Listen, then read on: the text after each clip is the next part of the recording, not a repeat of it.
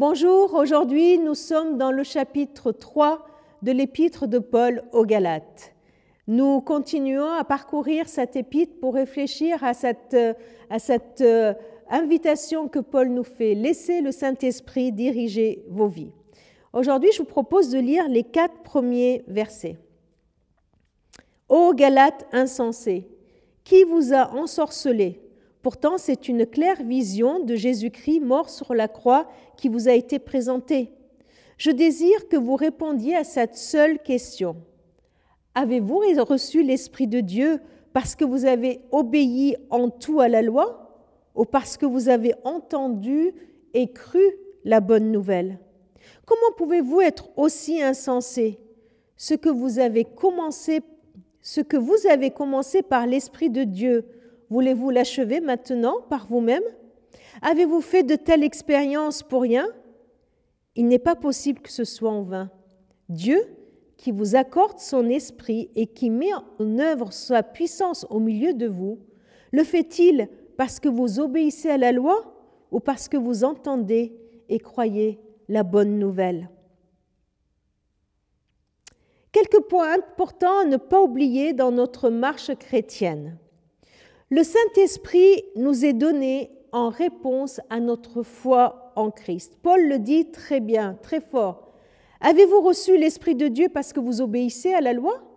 Ou est-ce que vous l'avez reçu parce que vous avez entendu et cru en Christ? Alors, certes, dans notre marche, on peut attrister le Saint-Esprit, mais ne soyons pas insensés. Le Saint-Esprit est donné à tous les croyants, à tous ceux qui croient à l'œuvre de Christ, à tous ceux qui ont accepté la bonne nouvelle, ceux qui ont entendu et cru en la bonne nouvelle.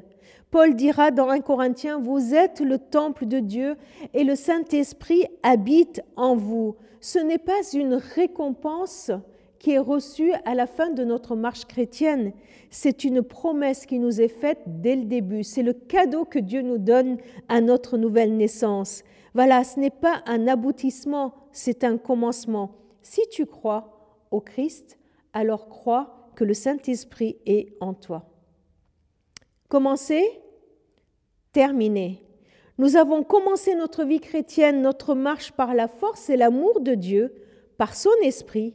Alors nous devons continuer et terminer notre marche chrétienne également avec l'amour de Dieu, avec la force de l'amour de Dieu et avec son esprit. Nous pourrions tomber dans le piège de commencer par l'esprit et de continuer par nos propres forces. Et enfin, ce verset 5 qui est si encourageant. Dieu nous accorde son esprit et il met en œuvre sa puissance au milieu de nous. Si Dieu nous accorde son esprit, il agit la présence de l'Esprit n'est pas passive, elle est active. Pourquoi il le fait? Non pas parce que nous suivons la loi, non pas comme mérite de nos efforts, de nos puissances ou de notre obéissance, c'est tout simplement cadeau par grâce. Alors, Dieu qui nous accorde son esprit et qui met en nous en œuvre sa puissance au milieu de nous, souvenons-nous qu'il le fait par amour et par grâce un appel tellement encourageant qui vient nous rappeler, qui vient nous répéter que Dieu est prêt à nous donner son esprit aujourd'hui. Il le fait pas parce qu'on est gentil, pas parce qu'on est sympa, mais il le fait parce qu'il nous aime. Il nous le fait. Faisons confiance à Dieu, faisons confiance en ses promesses et laissons le Saint-Esprit non seulement diriger nos vies, mais agir au milieu de nous au milieu de nous sans, tomber dans le piège du ce n'est pas pour moi, je n'y crois pas assez, je ne le mérite pas, je ne suis pas un Dieu, je suis indigne encore.